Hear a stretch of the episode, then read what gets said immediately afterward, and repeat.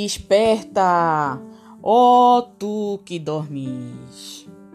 No nosso podcast de hoje, nós vamos falar um pouquinho sobre a nossa missão aqui na Terra.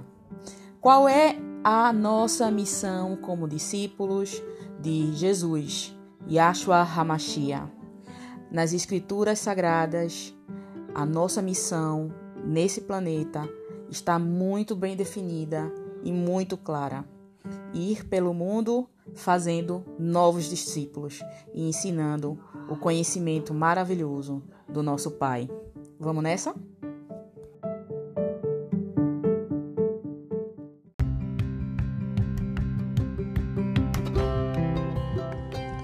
Vamos lá, vamos começar o nosso estudo no livro de Mateus, capítulo 28, versículo 18, que diz o seguinte: Jesus, aproximando-se, falou-lhes, dizendo: Toda autoridade me foi dada no céu e na terra.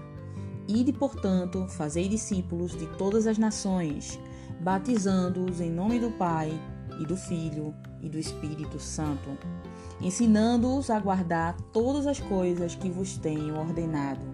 E eis que estou convosco todos os dias até a consumação do século. Agora vamos continuar no livro de Mateus, capítulo 5. Vendo Jesus as multidões, subiu ao monte e, como se assentasse, aproximaram-se os seus discípulos, e ele passou a ensiná-los, dizendo: Bem-aventurados os humildes de espírito, porque deles é o reino dos céus. Bem-aventurados os que choram, porque serão consolados. Bem-aventurados os mansos, porque herdarão a terra. Bem-aventurados os que têm fome e sede de justiça, porque serão fartos. Bem-aventurados os misericordiosos, porque alcançarão misericórdia. Bem-aventurados os limpos de coração, porque verão a Deus.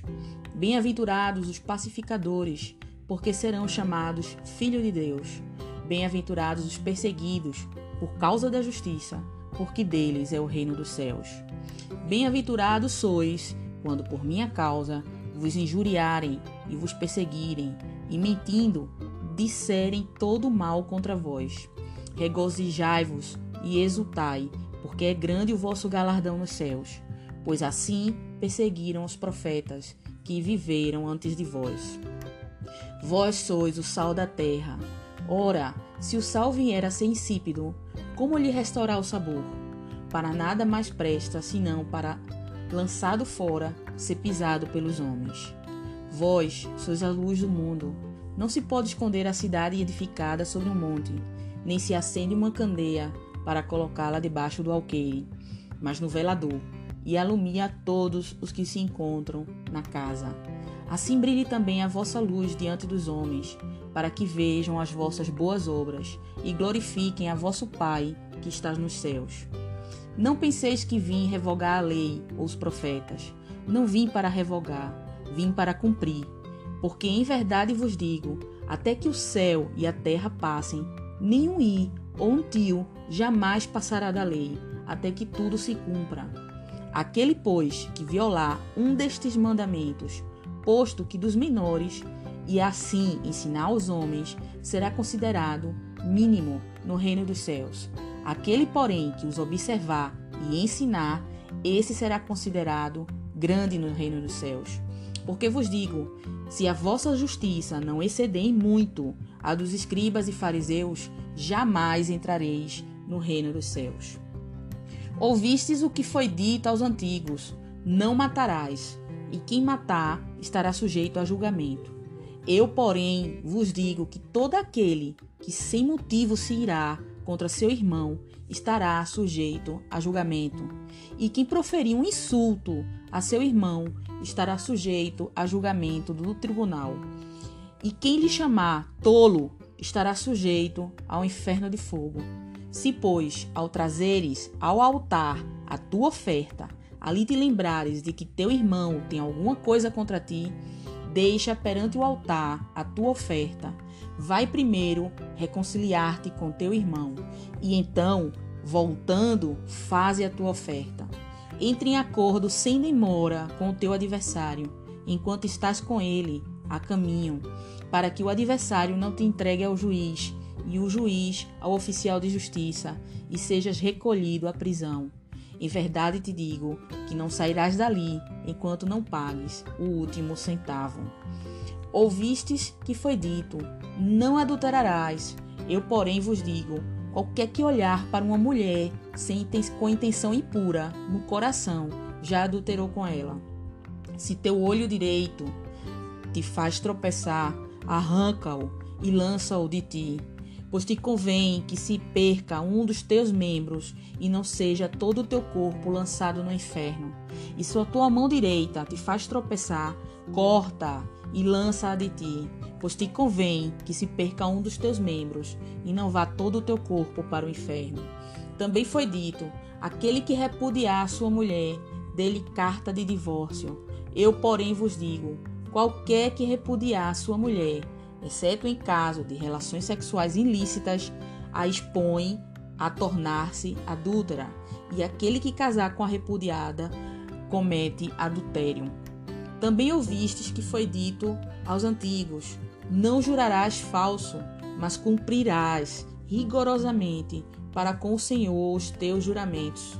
Eu, porém, vos digo: de modo algum jureis, nem pelo céu, por ser o trono de Deus, nem pela terra, por ser estrado dos seus pés, nem por Jerusalém, por ser cidade do grande rei, nem jures pela tua cabeça, porque não podes tornar um cabelo branco ou preto. Seja, porém, a tua, a tua palavra sim, sim, não, não. O que disto passar vem do maligno. Ouvistes o que foi dito, olho por olho, dente por dente. Eu, porém, vos digo: não resistais ao perverso, mas a qualquer que te ferir na face direita, volta-lhe também a outra. E ao que quer demandar contigo e tirar-te a túnica, deixa-lhe também a capa.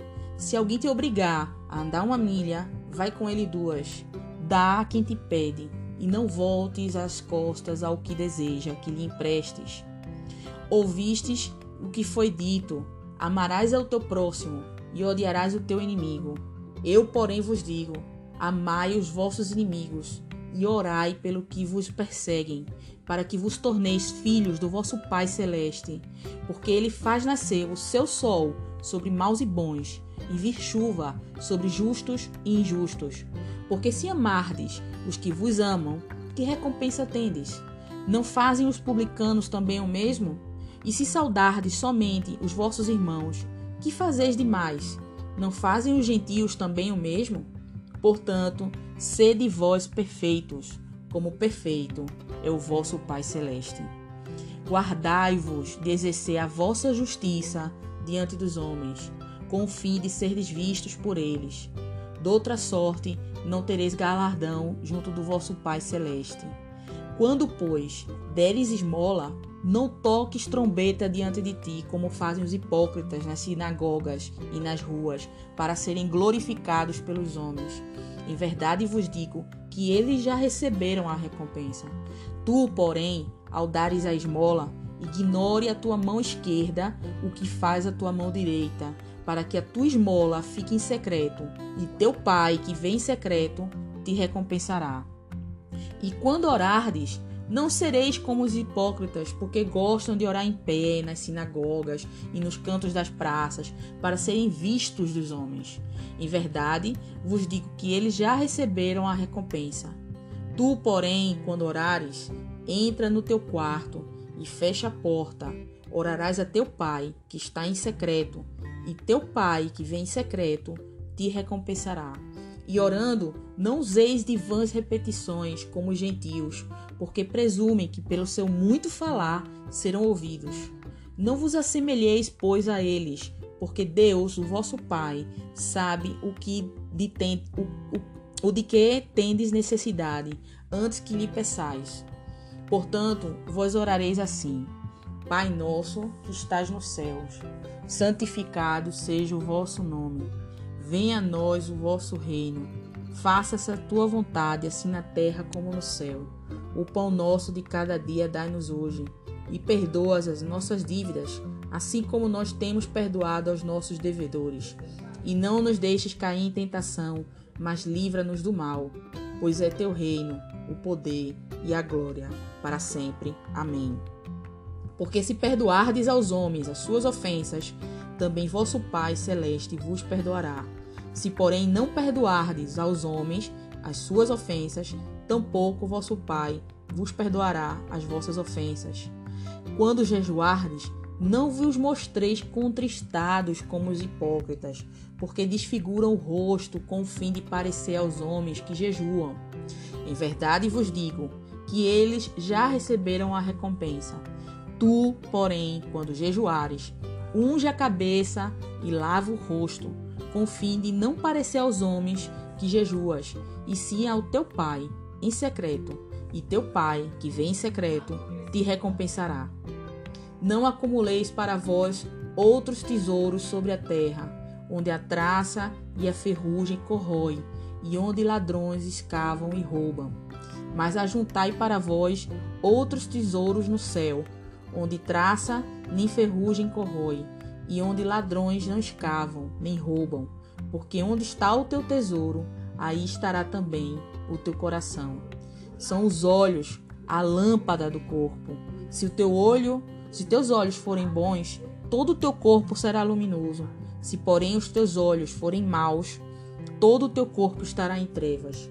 Portanto, caso a luz que está em ti sejam trevas, que grandes trevas serão. Ninguém pode servir a dois senhores, porque ou há de aborrecer-se de um e amar o outro, ou se devotará a um e desprezará o outro. Não podeis servir a Deus e as riquezas. Por isso vos digo: não andeis ansiosos pela vossa vida, quanto ao que haveis de comer ou beber, nem pelo vosso corpo, quanto ao que haveis de vestir. Não é a vida mais do que alimento e o corpo mais do que as vestes? Observai as aves do céu, não semeiam nem colhem, nem juntam em celeiros, Contudo, vosso Pai celeste as sustenta. Porventura não valeis vós muito mais do que as aves? Qual de vós, por ansioso que esteja, pode acrescentar um côvado ao curso da sua vida? E por que andais ansiosos quanto ao vestuário? Considerai como crescem os lírios do campo. Eles não trabalham nem fiam. Eu, contudo, vos afirmo que nem Salomão, em toda a sua glória, se vestiu como qualquer deles. Ora, se Deus veste assim a erva do campo, que hoje existe e amanhã é lançada no forno, quanto mais a vós outros, homens de pequena fé. Portanto, não vos inquieteis dizendo: que comeremos, que beberemos, ou com que nos vestiremos, porque os gentios é que procuram todas essas coisas Pois vosso Pai Celeste sabe que necessitais de todas elas. Buscai, pois, em primeiro lugar o seu reino e a sua justiça, e todas essas coisas vos serão acrescentadas. Portanto, não vos inquieteis com o dia de amanhã, pois amanhã terá os seus cuidados. Basta ao dia o seu próprio mal. Não julgueis para não sejais julgados, pois com o critério com que julgardes, sereis julgados e com a medida com que tiverdes medido, vos medirão também. Porque vês tu o argueiro no olho do teu irmão, porém não reparas na trave que está no teu próprio. Ou como dirás a teu irmão: Deixa-me tirar o argueiro do teu olho, quando tens a trave no teu? Hipócrita! Tira primeiro a trave do teu olho, e então verás claramente para tirar o argueiro do olho do teu irmão. Não deis aos cães ao que é santo, nem lanceis ante aos porcos as vossas pérolas, para que não as pisem com os pés, e voltando-se vos dilacerem. Pedi e dar-se-vos-á, buscar, buscai e achareis. Batei e abri-se-vos-á, pois todo o que pede recebe, e o que busca encontra, e a quem bate abrir-se-lhe-á. Ou qual dentre vós é o homem que, se porventura o filho lhe pedir pão, lhe dará uma pedra? Ou se lhe pedir um peixe, lhe dará uma cobra. Ora, se vós que sois maus, sabeis dar boas dádivas aos vossos filhos, quanto mais vosso Pai que está nos céus dará boas coisas aos que lhe pedirem. Tudo quanto, pois, quereis que os homens vos façam, assim fazei-os vós também a eles, porque esta é a lei e os profetas. Entra pela porta estreita, largue a porta, espaçoso o caminho que conduz para a perdição, e são muitos os que entram por ela. Porque estreita é a porta e apertado o caminho que conduz para a vida, e são poucos os que acertam com ela. Acautelai-vos dos falsos profetas, que se vos apresentam disfarçados em ovelhas, mas por dentro são lobos roubadores. Pelos seus frutos os conhecereis. Colhem-se, porventura, uvas dos espinheiros ou figo dos abrolhos? Assim, toda árvore boa produz bons frutos, porém a árvore má produz frutos maus. Não pode a árvore boa produzir frutos maus, nem a árvore má produzir frutos bons. Toda árvore que não produz bom fruto é cortada e lançada ao fogo. Assim, pois, pelos seus frutos os conhecereis. Nem todo o que, di, o que me diz, Senhor, Senhor, entrará no reino dos céus, mas aquele que faz a vontade do meu Pai que está nos céus. Muitos naquele dia hão de dizer-me: Senhor, Senhor, porventura não temos nós profetizados em teu nome, e em teu nome não expelimos demônios, e em teu nome não fizemos muitos milagres? Então lhes direi explicitamente: Nunca vos conheci. Apartai-vos de mim, os que praticais a iniquidade. Todo aquele, pois, que ouve estas minhas palavras e as pratica, será comparado a um homem prudente que edificou a sua casa sobre uma rocha. E caiu a chuva, e transbordaram os rios, e sopraram os ventos, e deram com ímpeto sobre aquela casa, que não caiu, porque fora edificada sobre a rocha. E todo aquele que ouve estas minhas palavras e não as pratica, será comparado a um homem insensato que edificou a sua casa sobre a areia. E caiu a chuva, e transbordaram os rios, e sopraram os ventos, e deram com ímpeto contra aquela casa, e ela desabou, sendo grande a sua ruína. Quando Jesus acabou de proferir essas palavras, estavam as multidões maravilhadas da sua doutrina, porque ele as ensinava como quem tem autoridade e não como os escribas. Então, meus amigos, maravilhoso, né? Palavra maravilhosa, ensinamento maravilhoso do nosso mestre. É, eu fiz questão de ler esses três capítulos do, do de Mateus, porque geralmente é, a gente estuda é, os ensinamentos de Jesus de uma forma totalmente desconectada, porque é, o Sermão do Monte, como é conhecido, né? É, os primeiros versículos do capítulo 5 de Mateus, né? É, é um, um ensinamento né, que ele dá que é, é completo, é corrido. Né? Ele estava ali com, com a multidão, estava com seus discípulos, ele sentou e ele falou tudo isso. Ele falou isso tudo de uma vez. Então, muitas vezes a gente vai é, estudar a Bíblia em algum lugar, ou até mesmo na igreja, ou a gente vai assistir alguma palestra, né? Algum sermão, alguma predicação, né? Pregação. E é, geralmente os pastores, né? Os mestres, os maestros, eles ah, pegam somente um versículo ou uma partezinha do sermão de Jesus e a partir daí constrói a sua explicação, né? Mas na realidade, é, a forma correta que nós deveríamos estudar é, os ensinamentos de Jesus é pegando é, todo o seu discurso corrido, né? Porque esse sermão do monte é, ele tá todo alinhado, né? Ele tem todo um sentido é, que se complementa, né? Ele começa primeiro consolando, né? É, é uma coisa linda, né? Como ele começa consolando as multidões, porque, claro, desde aquele tempo e não só naquele tempo, porque é muito atual, a gente vê todas essas injustiças, né? Todas essas situações de sofrimento. É... E Jesus começa explicando, né, que há uma esperança, né? Que todas essas situações de justiça que passam na vida das pessoas, elas têm uma esperança, elas têm um sentido mais adiante, né?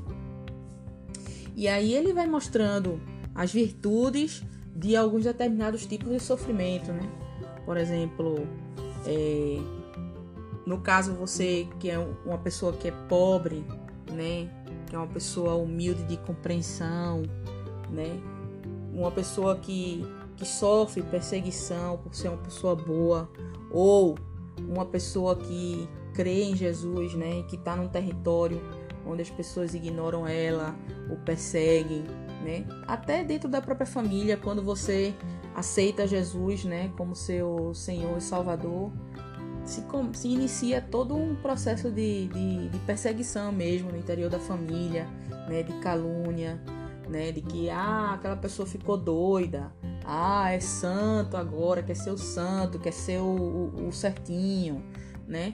Começa toda uma série de, de, de situações que Jesus já vai anunciando, né? Que to, tudo isso é, é motivo da, da gente exaltar mesmo, da gente ficar feliz, porque tem propósitos muito altos, tem significados muito altos do ponto de vista espiritual, né? E ele faz uma série de promessas, né? É, para as pessoas que choram, para as pessoas que têm fome, sede, de que as coisas sejam corretas, de, de que as coisas sejam justas nesse planeta, né? É, ele faz promessas, né, para as pessoas, para que elas possam realmente encontrar já no início do seu ensinamento uma esperança, né? Ele já começa dando essa esperança. E aí ele mostra que as pessoas que acolhem, né, que estão ali começando a ter acesso a todo esse ensinamento, elas são as pessoas que vão dar sabor, que vão dar um gosto, que vão dar, sabe assim, que vão ser fundamentais a, ao planeta, né? Porque cada pessoa que carrega esses ensinamentos, né? Não só os ensinamentos, mas as práticas, né? Não só saber é, o ensinamento, mas se esforçar para praticar o ensinamento, né? É, elas por onde e aonde elas forem, elas vão estar tá sendo uma luz, como uma luz no mundo, né?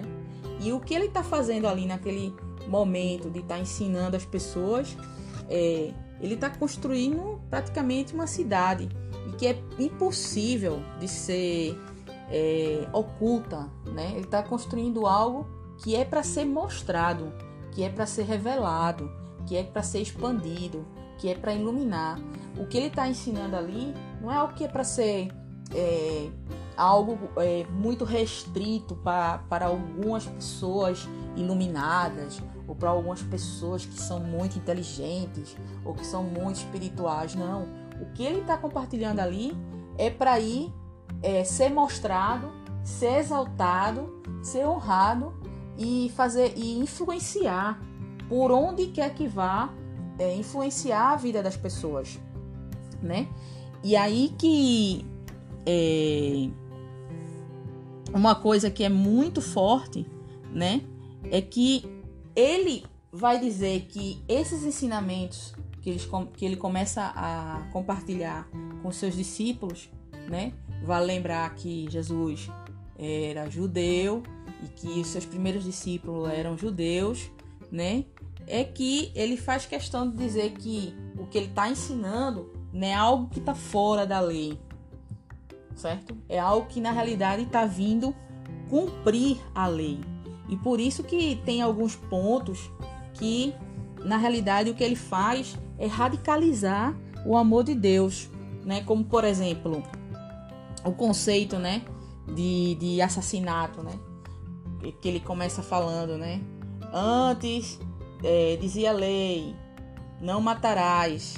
Mas eu digo, é se você odiar, né? Se você odiar o seu irmão, você já é um assassino, você já está é, é, condenado aí a um julgamento, já está sujeito a um julgamento, né? Se você insultar seu irmão, né? Você xingar o seu irmão, você já está sujeito a um julgamento, né? Então, assim, ele radicaliza, né? Assim, pra, porque a coisa já era tão assim, é, ah, só se eu matar, então eu posso viver querendo desejar a morte, é, é errado matar, mas eu posso viver a minha vida aqui com ódio daquela pessoa, querendo que ela se dê mal, querendo destruir a vida dela, querendo matar. Então, como Jesus, ele conhecia o coração das pessoas, ele já foi radicalizando. Não, é a mesma coisa. É, você não, não chegou a matar aquela pessoa, mas você vive querendo matar ela todo dia. Então, você já está sujeito ao julgamento. Né? Então, ele já vem trazendo esse, os segredos do coração, né? os pecados ocultos, à luz. Né? E aí que é, ele diz que nesse caso ele, ele já deixa claro né, que o, a única forma de de reverter isso é você é, buscando é, perdoar os seus irmãos, as ofensas que os seus irmãos é, podem cometer, né? É, ao invés de você estar tá aí desejando ódio, né?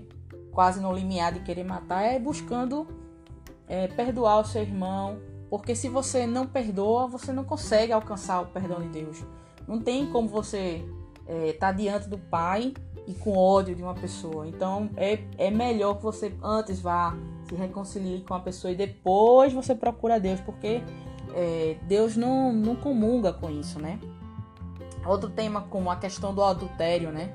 Que é, antes, é, se o homem quisesse se separar da mulher, ele podia dar uma carta de divórcio a ela e tal. Mas ele aí vai radicalizar, né? Ele vai radicalizar, não nesse nesse livro de Mateus, né? Mas em outra parte, mais adiante, ele vai radicalizar e vai dizer, né, que os homens se separam porque eles têm um coração duro, né?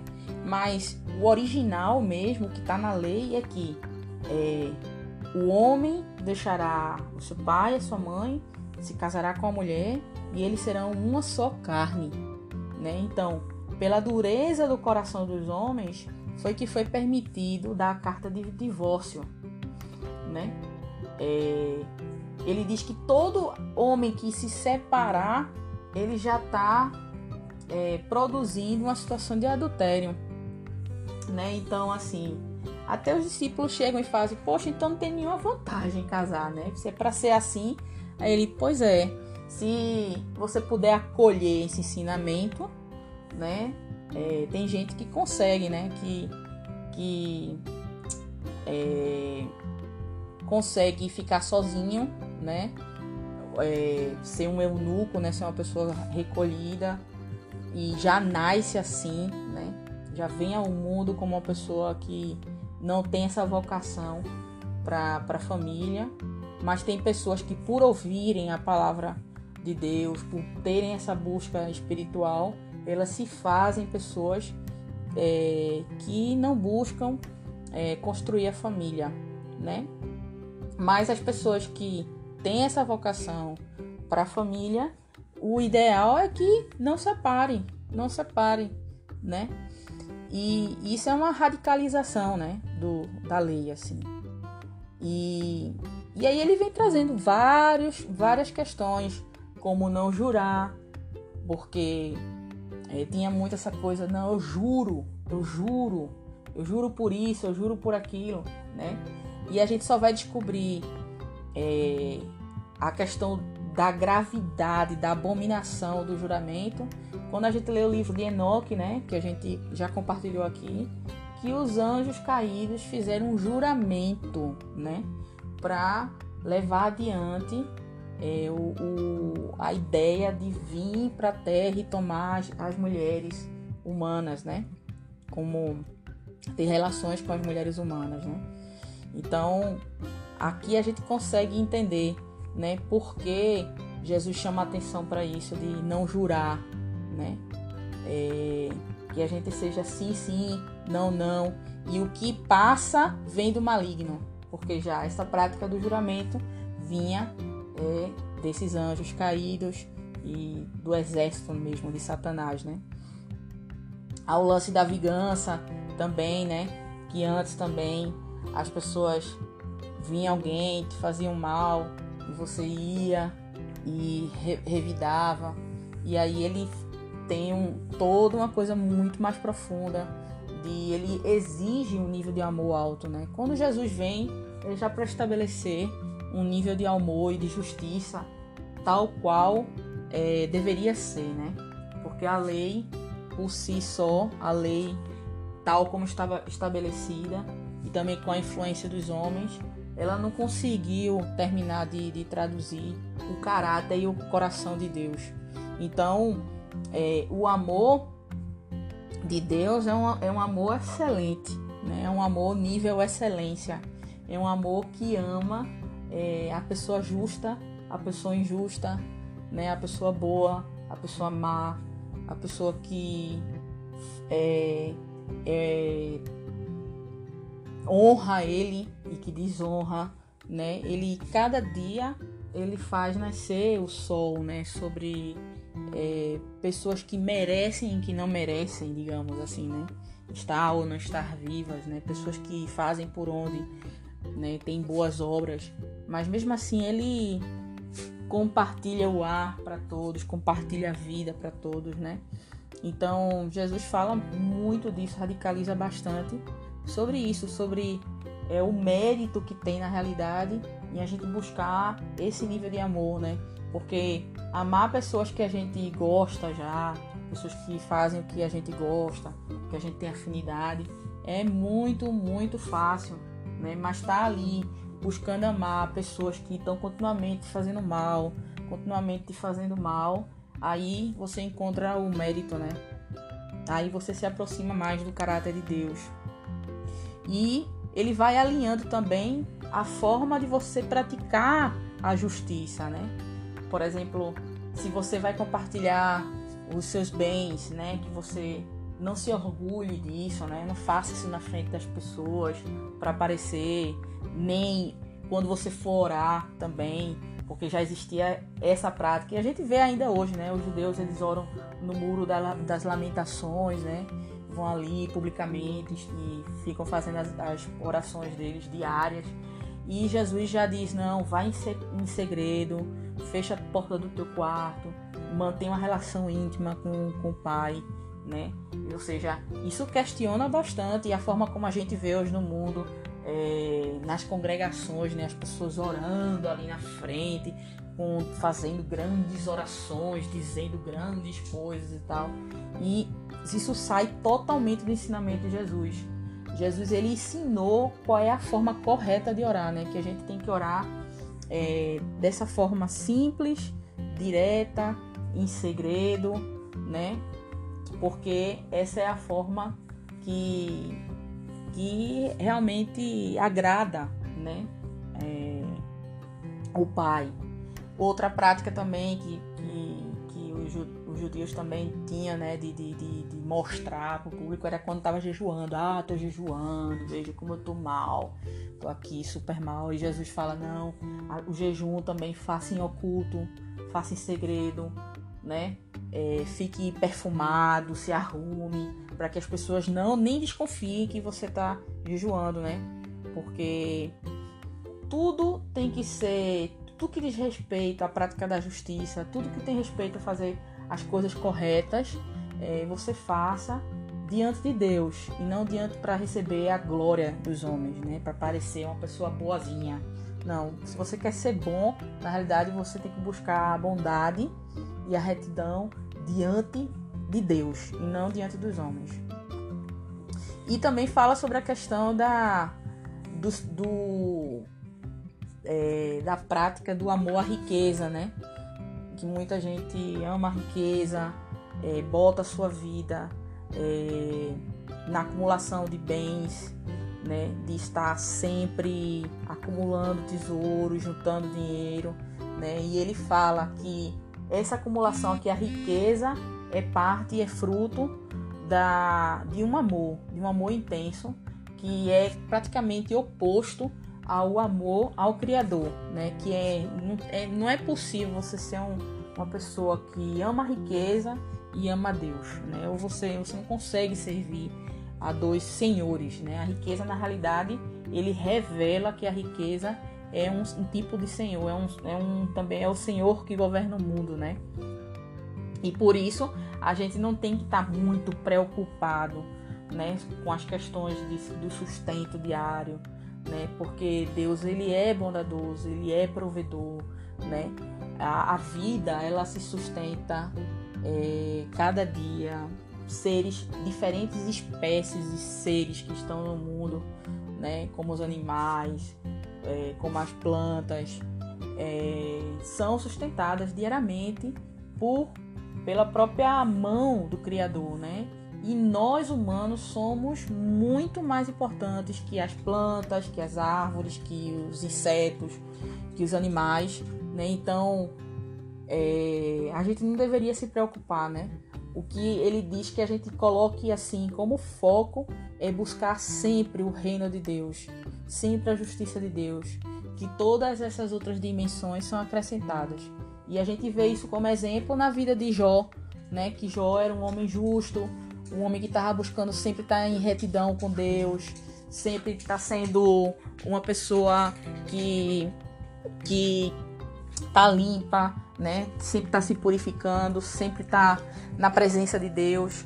E por isso ele era um homem que prosperava, um homem que tudo que ele fazia, é, assim, tem uma vida extremamente próspera, né? Então isso é algo também que que ensina bastante, né? Então, é, são muitas, muitas coisas assim que, que Jesus, né, vai deixando bem, bem claro, assim, como é, é o caminho, né? Como é seguir Ele, né? O que é que Ele pede da gente, né? É, a importância da gente ter humildade, da gente trabalhar sobre nós mesmos, né, da gente não estar julgando as pessoas. Ele que tinha essa autoridade de julgar, não julgava ninguém, ele não veio aqui para julgar, ele veio salvar. Ele veio salvar as pessoas. E como discípulos, é, a gente também não está aqui para julgar, a gente está para salvar pessoas, né?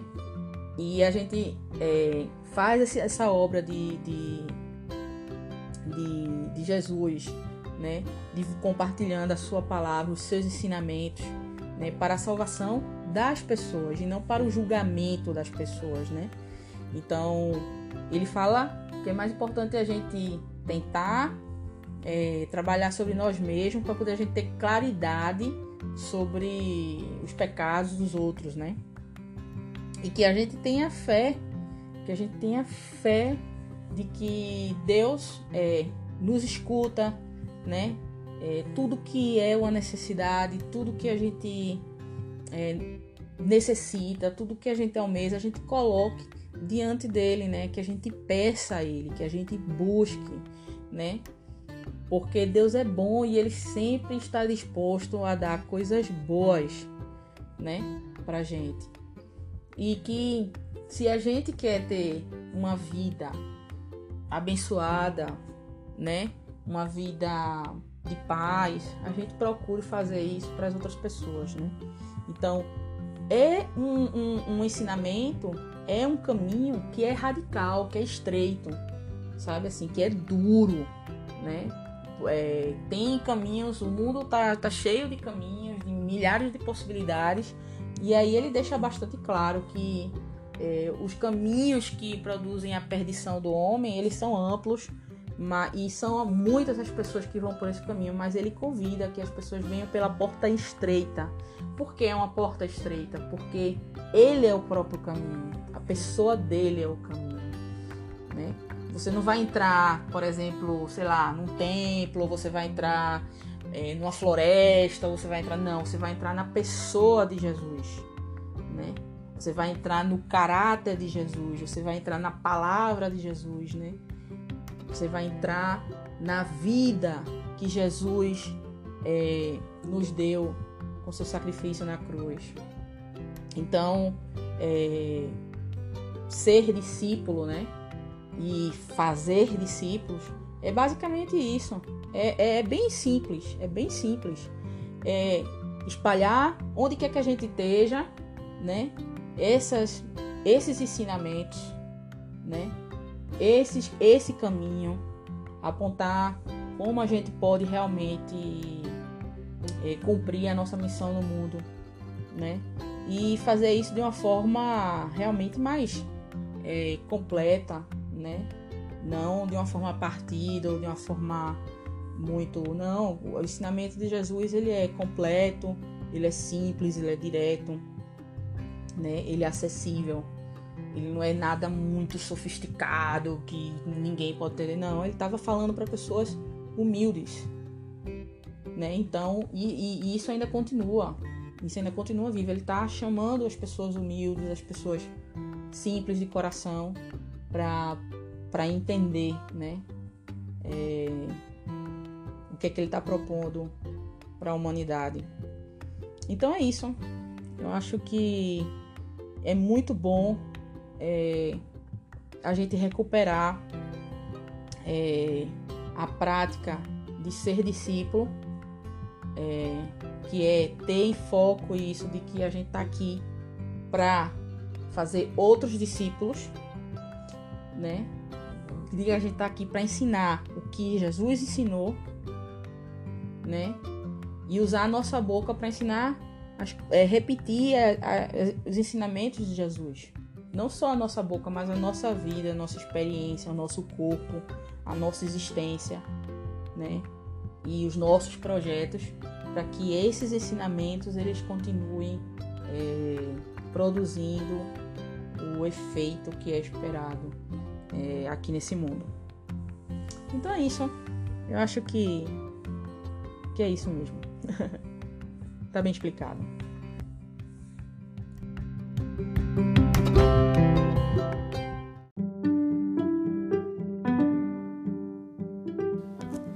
Vamos fazer um resumo do podcast de hoje.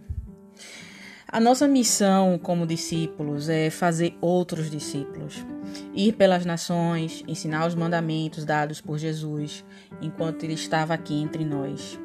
A leitura dos seus ensinamentos deve ser feita de forma integral, porque seus ensinamentos são simples, mas são radicais, porque na realidade Jesus nos chama a um amor radical ele diz que todo aquele que põe em prática o que ele ensina é como um homem prudente que construiu a sua casa sobre uma rocha. Tudo bem? Tchau!